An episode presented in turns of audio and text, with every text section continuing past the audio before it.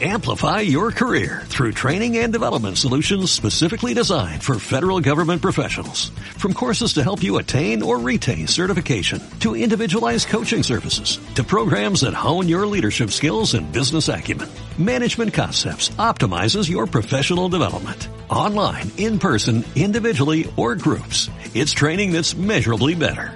Learn more at managementconcepts.com. That's managementconcepts.com. Hola, bienvenidos a Lecciones UI para Creativos. ¿Eres diseñador con estudio propio y quieres aumentar tus ingresos haciendo más rentable tu trabajo? Este podcast es mi manual de trabajo para conseguirlo y lo comparto aquí, ahora, contigo. Soy María Pascual, diseñadora UI y programadora frontend. Dirijo mi propio negocio de diseño y programación de webs y apps, lidiando para ello también con la gestión, el marketing, las ventas y el resto de áreas del negocio. Este podcast es mi guía de trabajo que comparto con la comunidad y que va dirigida a diseñadores UI que quieren más beneficios de su trabajo y esfuerzo. Estos beneficios pueden ser en forma de dinero, pero también en forma de tiempo, en reducir quebraderos de cabeza, etc. Y para esto hablaré siempre de la forma más amena, próxima y útil para ti, con el objetivo de que te sea más fácil y viable descubrir cómo rentabilizar más tu estudio y diseño, tus proyectos, y por tanto aumentar tus beneficios y reducir tus frustraciones para conseguirlo.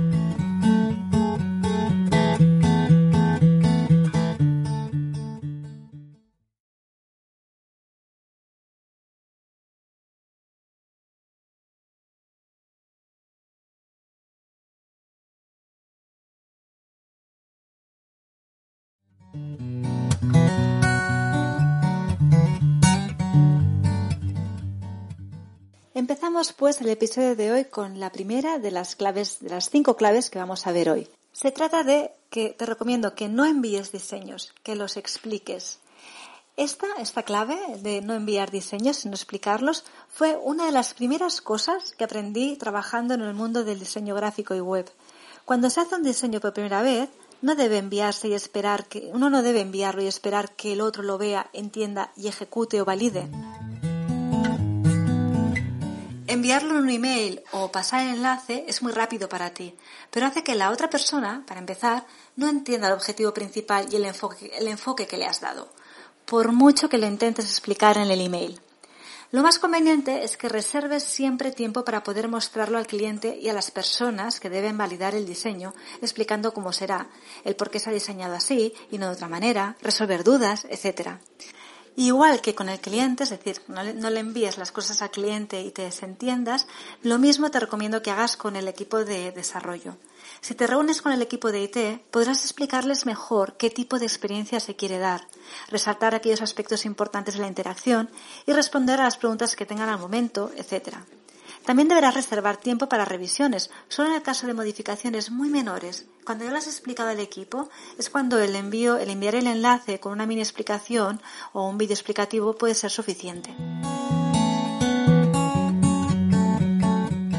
Y como ya te sugerí también en el episodio anterior, cuanto antes se lo muestres al equipo de al equipo de desarrollo, mejor. Eh, y, y también mucho más conveniente presentárselo antes de presentarle cualquier cosa al cliente. La segunda clave de hoy es mantener una buena organización. La organización es una habilidad que algunas personas tienen de forma natural. Para muchas otras es una habilidad que hemos tenido que aprender. Yo aprendí su utilidad cuando era pequeña, pero luego trabajando como diseñadora tuve que volver a recordármela y trabajarla aún más. La importancia de la buena organización es que hace la vida más fácil a todo el mundo.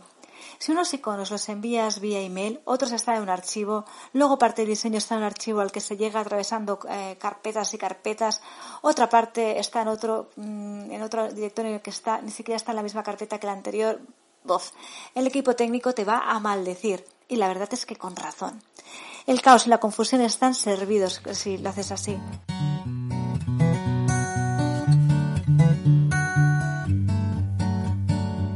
Y es que tenemos el escenario perfecto, si lo haces así, para que se den y multipliquen los errores en el proyecto por todas partes.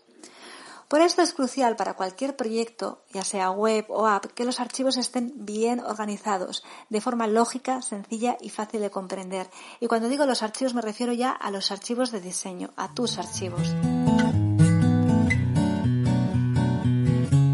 Tampoco dejes un sketch o Figma lleno de capas nombradas. Capa 1, capa 2, capa 3. Utiliza nombres que sean representativos.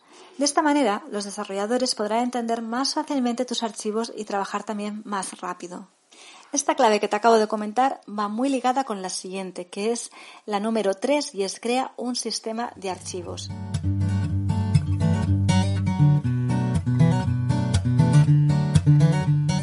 O sea, en el punto anterior, en la clave anterior, tratábamos el tema del orden cuando trabajas. Y esto, el, orden, o sea, considerar solo el orden, ya puede ser suficiente, sobre todo si trabajas tú solo. Sin embargo, solo ser organizado cuando trabajas con bastantes más personas se te va a quedar corto. Quiero decir, recuerdo cuando al principio trabajaba yo sola en los proyectos como diseñadora y programadora, o como diseñadora, pero siempre con el mismo programador, no tenía ningún problema con los archivos. Era un yo me lo guiso, yo me lo como. Quiero decir que yo sabía en qué estado estaba cada uno. Entendía mis propias indicaciones para saber cuál era el definitivo, cuál era el archivo definitivo o el diseño definitivo, etcétera.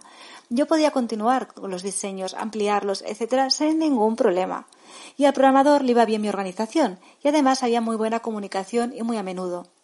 Sin embargo, cuando empecé a trabajar en proyectos mayores, colaborando con varios equipos de desarrolladores a la vez, ya no podía seguir funcionando así, y con proyectos además también mucho más largos, que había que a veces retomar diseños que se habían quedado en stand-by durante algún tiempo, etc.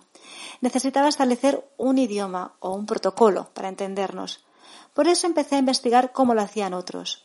Finalmente di con el sistema que usaba una empresa en particular y que me encantó, el sistema que usaban ellos y que adopté da para un episodio más, así que lo veremos muy pronto en un nuevo episodio. La idea que quiero transmitir en este punto es que te recomiendo que tengas un sistema acordado con el resto del equipo para organizar los archivos de diseño y la estructura de los archivos en sí. Permitirá identificar en qué fase está el diseño, si está en proceso, completado, etc. Cuáles son los diseños finales y cuáles son solo diseños de trabajo, entre otras cosas. Incluso si trabajas solo o sola, tener un sistema como el que te presentaré en un futuro episodio te será muy útil. Y dicho esto, vamos a la penúltima clave, la número 4. Adáptate a los procesos del equipo de desarrollo.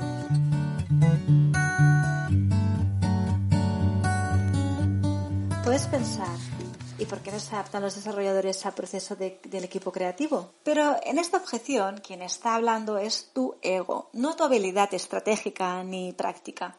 Tú tendrás tu propio proceso de trabajo y no te recomiendo que lo tires a la basura, ni mucho menos. Lo que te estoy sugiriendo es que investigues los procesos de trabajo que sigue el equipo de desarrolladores para ver cómo puedes adaptarte a él de manera que estés mejor sincronizados. Seguramente cuando lo hagas te hablarán de sprints, porque hoy en día muchos equipos trabajan con metodologías agile. Si no has oído sobre ello o no tienes claro qué es, no te preocupes, porque también estoy preparando ya un episodio sobre este tema, para que uno sepas qué es y dos descubras qué puedes tomar de este sistema para tu proceso creativo. Y llegamos así al último, eh, a la última clave, que a la número 5, que es da acceso a los desarrolladores a la investigación sobre el usuario. En realidad, todo el mundo que trabaje en la creación de una web o una app debería tener acceso o verse involucrado de alguna manera en el proceso de investigación de usuario, en el user research. Esto evitaría la situación que yo misma he vivido a veces en la que los desarrolladores toman decisiones o no siguen al pie de la letra el diseño, haciendo la vida más difícil para el usuario. ¿Por qué lo hacen? Pues porque no están conectados con él, no entienden sus necesidades. Tú, como diseñador o diseñadora experto o experta en UX, habrás tenido muy en cuenta al usuario, habrás investigado sobre él, sobre cómo usará la app.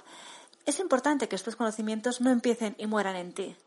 Busca la mejor manera para, transmitir, para transmitirlos al equipo de desarrolladores.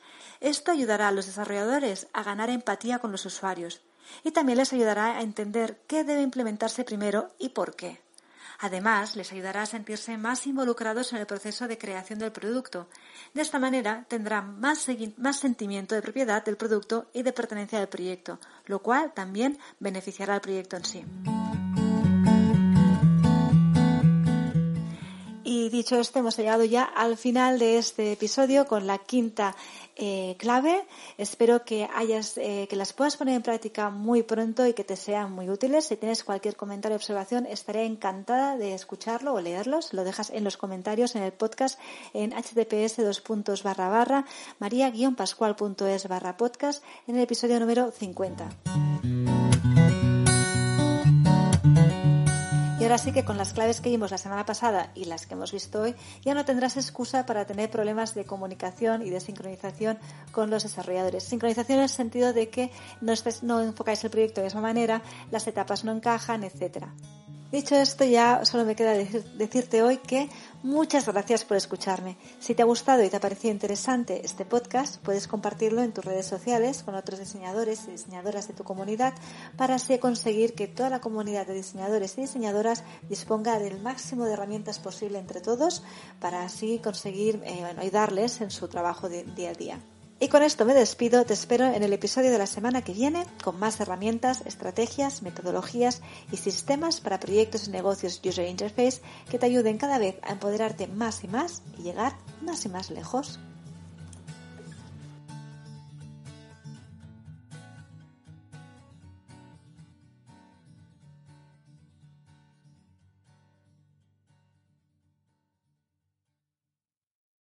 Amplify your career through training and development solutions specifically designed for federal government professionals. From courses to help you attain or retain certification, to individualized coaching services, to programs that hone your leadership skills and business acumen, Management Concepts optimizes your professional development. Online, in person, individually, or groups. It's training that's measurably better.